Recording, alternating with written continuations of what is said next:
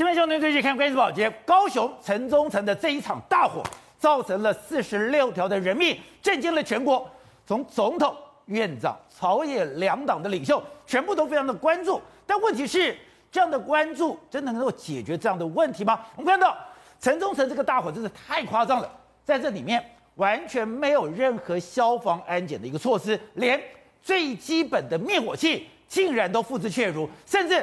买灭火器的钱一开始还没有着落，要用五倍券才能够买齐所有的这个消防设备，买齐这个灭火器。好，这还不打紧，这里面龙蛇杂处。原来一到六楼根本没有人住，没有人住的时候，外面的人可以随便进来。外面的人不但可以随便进来，他可以在那边嬉闹，可以在这边煮东西，可以在那边生活。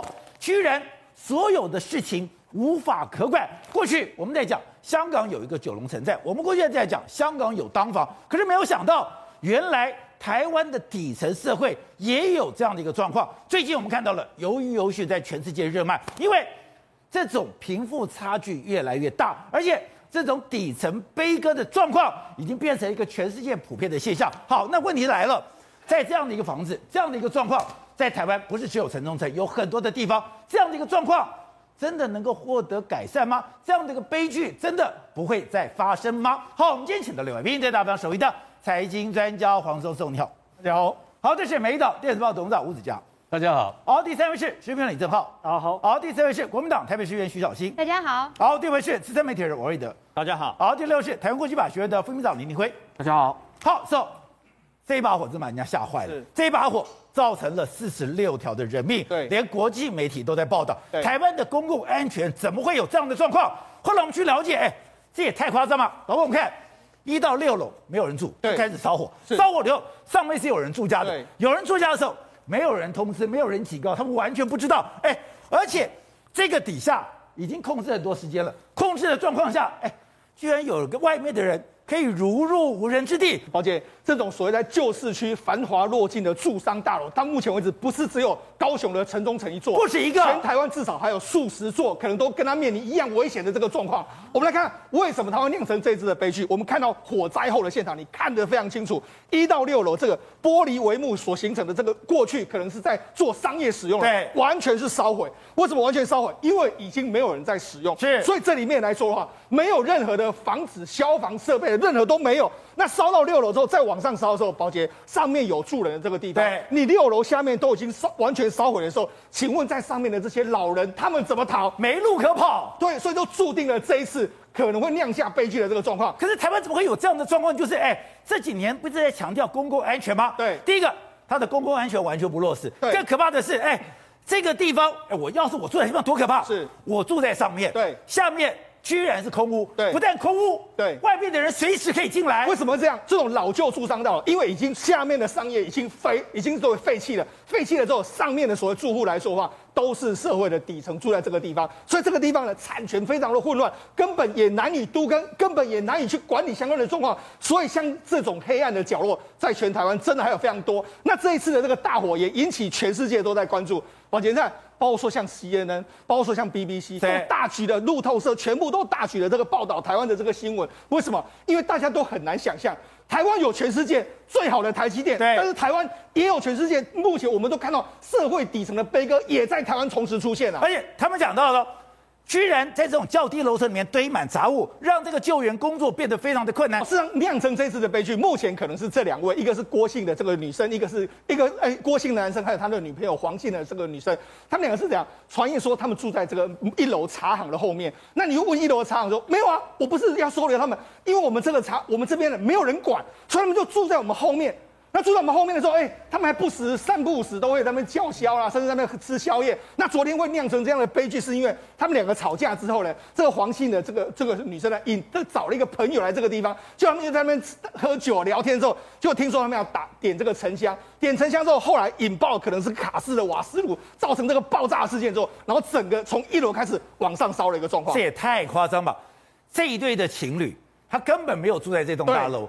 然后呢，他们在这栋大楼里面可以来去自如，是，他可以在这边喧哗，而且附近的居民已经警告过了，对，甚至已经报警过了，对，没有用，他们还可以继续住在里面，是，不但住在里面，对，我还可以喝酒，我还可以唱歌，对，我还可以煮东西，是，然后在酿成大祸。那除了这个不明人士在一楼这样进出，那甚至常常一呃二楼到六楼也有非常多流浪人在这个地方之后，在这个地方之后，再来就是产权复杂，没有相关的管理委员会，没有管委会，因为没有管委会的时候，所以你要装什么什么监视器，你要装什么防火器、灭火器，完全没有人啊，没有错，你政府行为，你政府说啊要求你改善，但是没有人没有人会这个样子啊，而且之前曾经有谈过都更，但是因为没有管委会的这个关系，产权很复杂的时候。建商就给你说，哎，我一瓶用一万块这样的一个状况，所以目前都更也没有办法进行的一个状态。我们看到，在当地的居民其实已经感觉到了危险，也感觉到不安，可是怎么办？我只能贴个条子，哎，你在厕，你在公共场所，你不要随地大小便，不要臭气熏天，还有你要不要把所有的这些东西倒在这个安全梯上面？还有这个地方很容易火灾，对，他们知不知道危险？知道危险，知不知道这个地方不安全？知道，可是他们离不开，他们只能待在这个地方，可是。对于这样的状况，他们只能警告，没有任何的公权力可以保护他们。哎，外面的来想来就来，想走就走。没错，好，除了这个管委会没有这个管委会之外，另外一个就是因为这个地方租金便宜，所以住在这里所有都是所谓社会的最低层，而且住社会的最低层，他们根本没有人会替他们发声，所以整个社会就完全放任他们住住在那个地方。好，那住在那个地方的时候，我们就讲。我们到底政府有没有做什么事？当然有，因为什么？政府因为那样，因为之前就说过，哎，开始进行所谓的消楼的消防的安检，安检每一次都要进行了消防的安检。从二零一九年到目前为止，这个大楼就进行了四次。最近的一次是十月十二号，我们就讲过，他们进到这个地方的时候，因为栅栏没有办法进去，没有办法进去的时候，他们也没办法去看，没办法去看的时候，他们就贴的公告贴在这个地方，贴这个公告就说，哎，要求你限期改善啊，或者怎么样怎么样改善，如何怎么改善，然后之后再跟我们通报，我们再来复检。问题是。没有管委会，没有管理人士，谁看了这个时候，没人理他，没有人会去理他。再来是什么？他们原本自救会，这个是他们的自救会。所谓自救会不是管委会哦，是因为他们住在这个地方，他们也希望说我们能够稍微的有一个大家互相这样。他们就说他们要买十六支的这个灭火器，那这个费用合计在一万多块，但是因为经费不足，一直到十三日的时候才用五倍券把余额付清啊。也就是这栋大楼。要买十六支灭火器，对，一万多块，对，钱都凑不出来，是钱凑不出来，要政府最近的五倍券才可以把余额付清。没错，宝杰，那事实上住在这边我们就讲嘛，因为这个地方的房价一平大概是三万到四万左右，一平三到四万，租金的话一个月只要三千到四千，所以住在这个地方的人他根本没有钱可以去。因为自救会不是管委，他们不可能去交这个一个月什么管理费，没有嘛？那自救会就是你有钱就推，你有钱就出，大家一起出。虽然好不容易有五倍券凑齐了，才把余额付清，才能够有灭火器。那你看，你买灭火器就这样，那你更不用讲什么监视器或者防警报器的、啊，什么什么喷水器根本都没有，所以就注定你一楼烧到六，一楼烧到六楼之后，七楼以上了就变成是沦为这个一定会被烧的这个状况。所以说。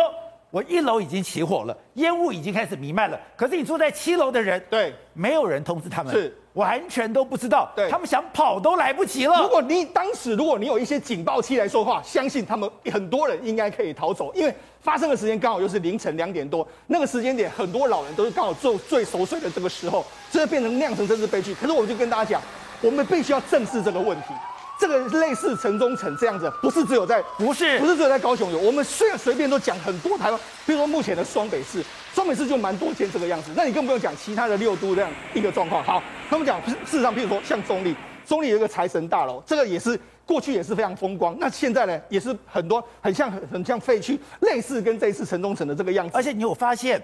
他们刚好都是四十年的这种老宅，也就是在一九七零年代，是。台湾当时开始经济开始转好，对，经济开始好，还有我就盖了很多这种住商大楼，对，住商大楼现在龙和龙蛇杂处，对，经过四十年之后，哎，这些房子商业已经都没有了，对，到商业没有了以后，外面的人就开始进来了，这就变空了，是，但是上面的房子，对，坪数都很小，对，然后呢就只有。第一阶的人来住，是，所以城中城这种状况不是只有高雄，对，全台湾都有。而且为什么过去会有这样类似这样一个住商混合的状况？主要就是说，过去第一层的时候，呃，可能有电影院、有饭店啊，那上面要给谁住？可能哎，某些这个短期住宿客在这个地方，而且这些住商混合的，它过去都在地段很好的地方，对，也就是因为它地段很好，所以当年都可以吸引非常多人。你看。比如说中立财神大酒店，哎，它距离这个火车站没有都是火车站。那包括说像绿中，呃，台中绿川旁边的这个千叶道，它也是在火车站附近，没有多远的这个地方啊。包括说像这个，我们俩之前的台这个桃园还有彰化各发生过一次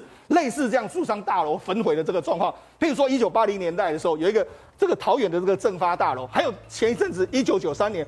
开开幕的这个侨友大楼，这是在彰化。彰化的时候，二零一二零二一年的时候烧到一个状况。二零就是今年，对，烧成这个样子。当时就已经有人检讨，就说，哎，他因为他有一个商旅发生这个大火，就是我们现在看到这个画面，就让当地你看已经整整栋楼烧成这样。你看它的结构也是非常类似，它下面都是比较大平数，下上面还有一些小平数的这个是状况。然后烧毁之后，你知道，搞到这样。很多这个他们相关人士，以这个地方已经因为烧烧的这个状况，已经变成是鬼屋的这个情形啊。像这些所谓的住商混合大楼的话，你不处理的话，最后可能都会跟城中城，我们必须讲，它最后可能都会跟城中城一样，发生一个意外，然后发生一个意外之后，非得最后把它拆掉，拆掉之后才有机会能够重新再让它重新有改造的这个机会。好，正好我们过去曾经介绍过香港的九龙城寨，我们曾经介绍过香港的当房，可是没有想到。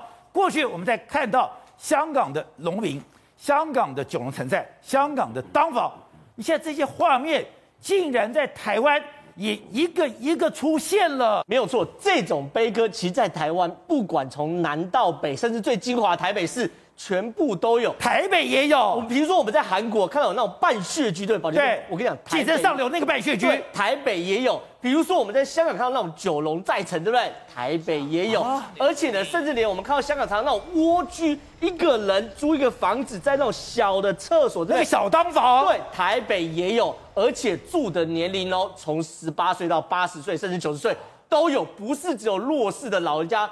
年轻人也有住这种地方啊，所以以前香港走过的台湾，现在也跟着走了。我们台湾正迈入到这个状况。比如说，我们看到那个记者上有那种叫半穴居，就是你住的地方，其实就是在地下室，你只有一个小窗户，对，哎，看得到外面，对不对？其实，在内湖的新民路就有一个半穴居。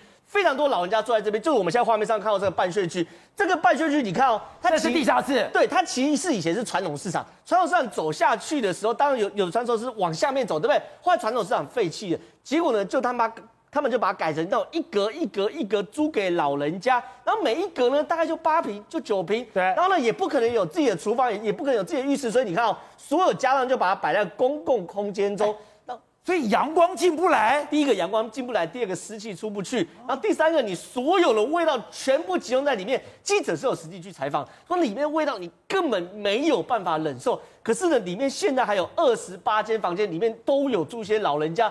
那这个东西呢，哎，非常非常危险。宝杰哥，你要想想看，如果淹水会发生什么事情？淹这，这里发生过事情吗？以前温尼台风的时候，很多就这种，对，这做出事就是这种，因为他根本没有不可能有抽水马达嘛。然后老人家哎，一下发现水已经到，你根本跑不出去嘛。所以这个东西就得它在哪里？它在环东大道下来，左边往旧东路走就是 Costco、IKEA，在大润发那里很繁荣，对不对？右边新民路就是这个人间悲歌啊。甚至我们在在香港看到有很多什么住那种铁柜货柜屋，对不对？在南港也有啊，非常繁荣的地方在哪里？在货柜屋。对啊，在 CityLink 正对面。南港的 CityLink 是它的大地标，哎，CityLink 左斜对面是所谓流行音乐中心，对不对？你往前一点就是我们现在看到这种大的货柜屋。这个货柜屋要不是有明代踢爆，现在还住的人，里面有人。对，这个房东是这样的，他一次哦弄了非常多一格一格的货柜，然后你看就像层层叠叠，把它层层叠叠成两层，然后叠成两层呢，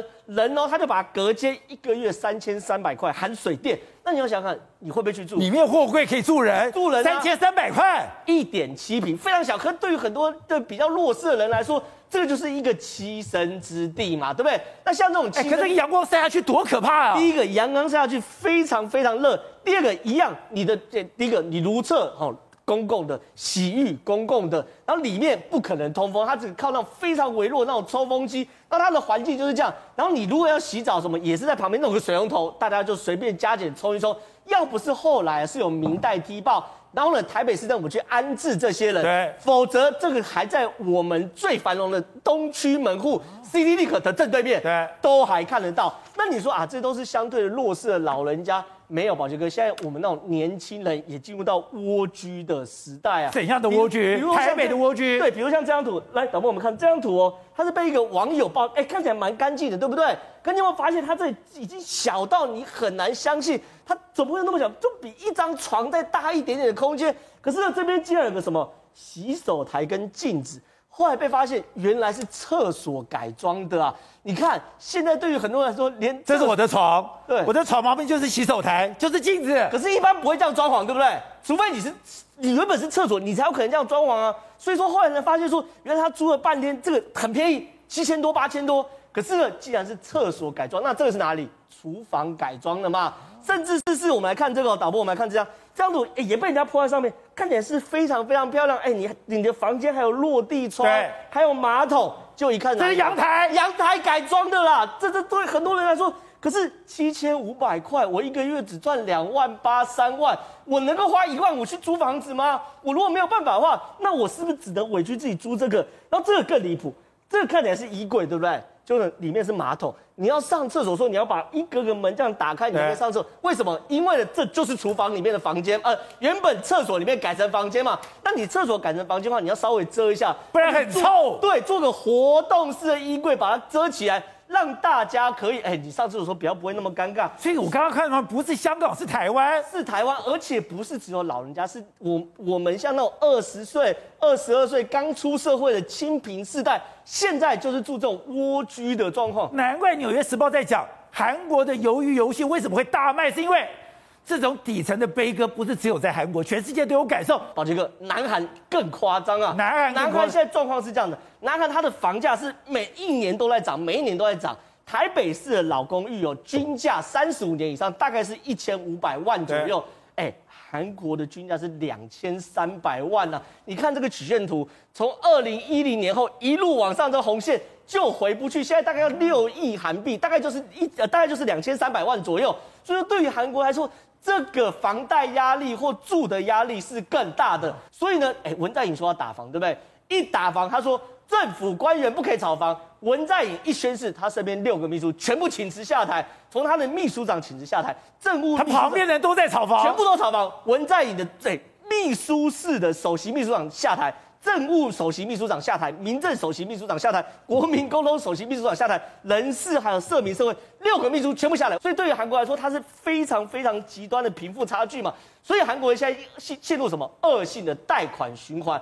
鱿鱼游戏就是这样子啊！你要在现实生活还贷款，还是参加这种鱿鱼游戏来拼一把？他们发现说，在鱿鱼游戏里面还比较简单。小姐，刚刚看这画面，他想说，怎么台北只有这么老旧而且这么不安全的地方？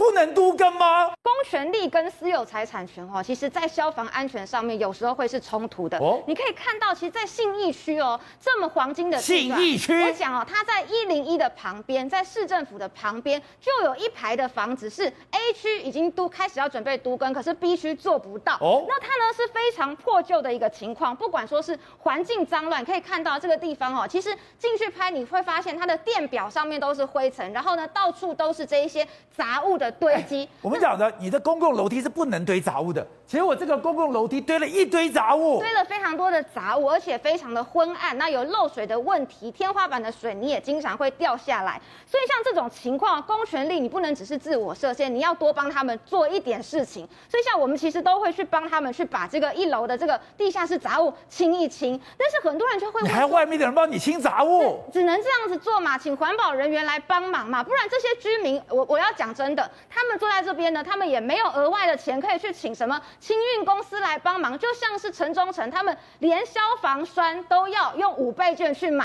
那所以说这些居民他没有办法去做整理的时候，公权力必须要进来。那很多人就问说，为什么不都跟呢？可以看一下，另外在大安区也有一个叫做信维市场哦，它。信维整宅非常有名，这些整宅都是当时在民国五十多年的时候，为了安置拆迁户，所以呢，他把它分成很小的间隔，每一户大概就是十平到八平左右。那所以呢，一个大的面积里面，里面有多少户呢？四百多户。很多人问说，那这么好的黄金地段，一个在大安区，一个在信义区，怎么不都跟呢？那都跟第一个当然讲求地段，但是更重要的是什么？你的户数要少，所有权人要少，你不能说谈一个东西谈了老半天谈不成，这样建商就没有意愿。再来，你的违建要少，店面要少，哎，这完全都不符合。因为在这一些住宅里面，你会看到很多很多的违章建筑，所以再去跟人家谈都跟的时候，基本上呢，很难去谈。所以不管是说在大安区的信维市场，或者是说呃这个信义区的兴隆整宅，都一样。这一点办法都没有吗？有办法，但是要花很久的时间。哦、成功的案例就在台北市的斯文里，这算柯文哲他的一个政绩，因为这个事情是从陈水扁到马英九。到郝龙斌，再到柯文哲，四个市长，市长才完成了斯文里的公办都更案，啊、所以这些其他人都在嗷嗷待哺，希望自己成为斯文里第二。所以所有的这些整宅都在等。斯文你怎么做出来的嘞？就是花很多的时间，很多的沟通，公权力进驻，然后呢，不断不断。我记得那时候好像都跟处长还说，他都睡在斯文里的土地，就是这个房子里面这样子，是哦，去跟这些住户去把干净。斯文你本来很惨吗？非常惨哦，就是跟这些其实你可以看到画面上的是相当相似的，那也是整宅，所以它的户数多是很难谈都跟的。那最后我要谈到就是说，你可以看到我们台北市或全台湾有很多的老旧住宅，那老旧住宅呢，里面还是有一些灰色无法可管的地带。比方说，我们住老老公寓都知道有一种东西叫做天井，对就是呢，以前前栋跟后栋中间呢会隔一个小小的空间。对那我前栋跟后栋甚至可以透过窗户看到对方。哦、那在平面的这个地上呢，哎，就会有人去堆积杂物，可以看到这个画面。这是天井的照片。是天井的照片。那这个天井，大家就会担心说，你看你放了这一些杂物，放了一堆木板，如果今天有一个万一火烧上来了，那是不是会影响大家的逃生，产生烟囱效应？但是没想到这个东西呢，在我们的公寓大厦管理条条例里面是无法可管的。哦、我们规定的防火巷，我们规定了很多东西，就是这个天井是被列为私人产权，所以即便乱成这样子，我们都没有办法请环保局用公权力进去清。哎，可是这里。如果发生了什么灾难，发生了火灾，也会引哎，这个烟也会冲上去。是，所以我认为，就是说我们在整个国家的法制上面发生了城中城事件之后，真的要做全面的总检讨，不要因为疏忽了，那让后面如果发生这样的悲剧，我们再回头来感叹。好，瑞德，高雄发生这个悲剧，当然原因怎么还不知道，可是一开始就讲，这会不会跟都更有关系？因为过去台湾发生很多这个悲剧，而且非常恐怖的事情。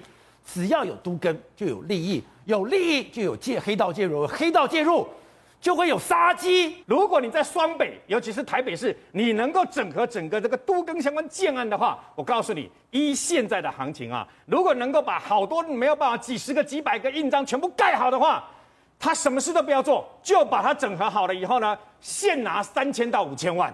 那我问你，那黑道当然要蚕食鲸吞嘛？因为正常的情况下，现在建设公司已经不主动去谈这个都更了，你知道吗？建设公司太麻烦了嘛，他就委由很多都更公司去谈呐、啊。那很多都更公司好好跟你谈，你你谈不了嘛，他就用不好好谈的方式来处理呀、啊。不好好谈的方式简单嘛，所以说我什么都不用做，我也不用盖房子，我只要把大家的章盖完。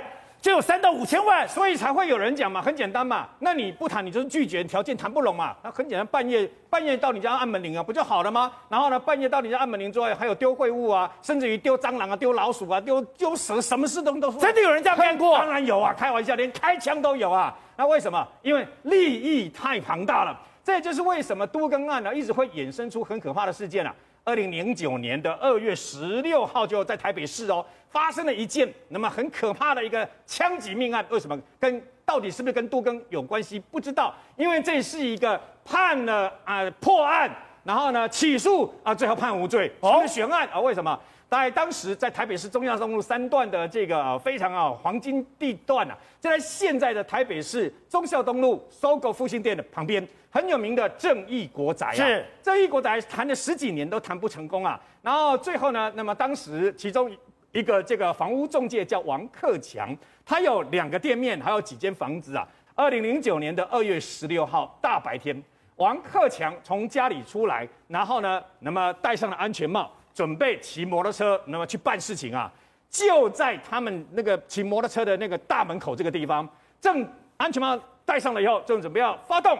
一个男的靠过来，从拿出一把枪，从他后面就从头部这边，biang biang 就打了，你知道吗？就中了，就打中了以后，他就整个人倒下来了。倒下来了以后呢，附近一个年轻人啊，一个男性啊，听到了要冲出来嘛。那一开始不知道，一开始想说，他为什么倒在地上啊？你知道吗？听到奇怪的声音啊，一般的人没有听过枪声，但冲出来以后，发现有个人倒在那个地方流血，所以赶快把报一一九跟一一零啊，赶快过来。一一九那时候还不知道是枪击案呐、啊，对，来了以后本来还不知道，后来在他的那个安全帽里面发现了一颗弹头，你知道吗？卡在里面，所以才知道不得了，枪击案，所以赶快送到医院去。不幸的是，王克强先生呐、啊，还是因为这样伤重不治，也是死亡了嘛。就命命案，枪击命案以后就去查。那我为什么说这个案子是谁是都根的钉子，谁就被杀了？问题就在这个地方，看起来好像破案了，对不对？看起来好像破案了，然后呢，胸腔一直没找到。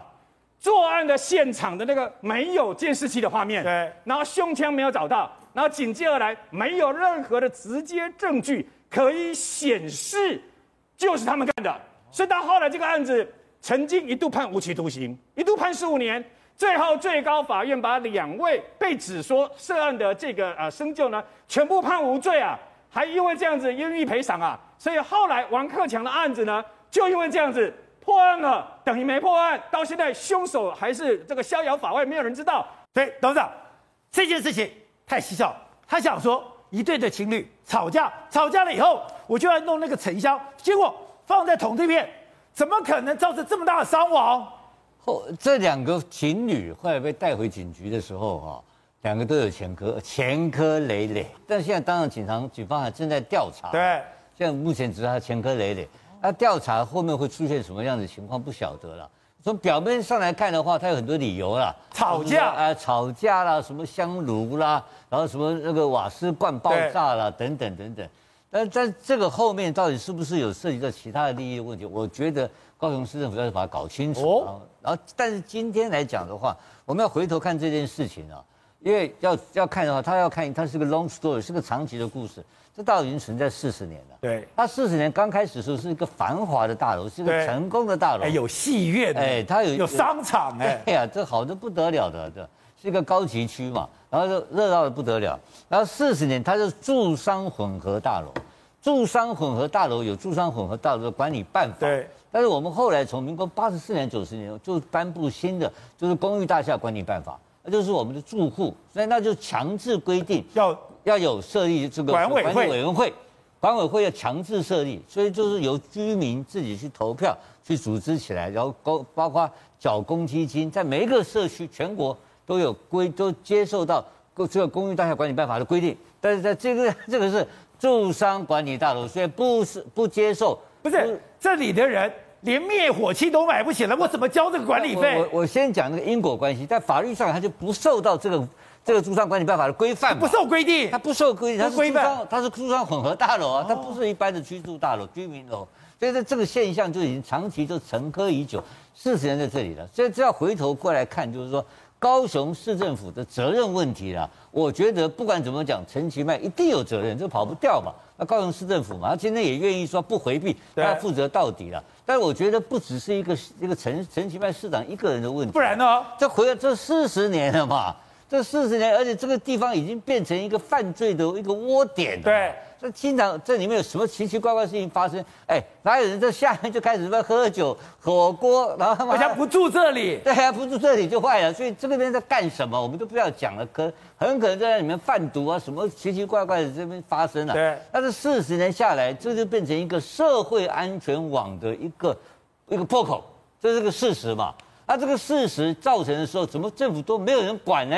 这才是可怕的事情。我们在前面不久提到，有曾经提过屏东县县屏东县长，对，上次有一个是有一个小女生，对，有一个在当饭店的女生，那这个是更可怕，这个是大楼啊，大大楼你不敢怪，你起去冲下，那你知不知道在里面？哎，你警察要破案，对，你警察知道他有犯罪人物出来嘛？因为我昨天晚上确定嘛，确定是说昨天晚上跟这个高雄市的首长通电话，对。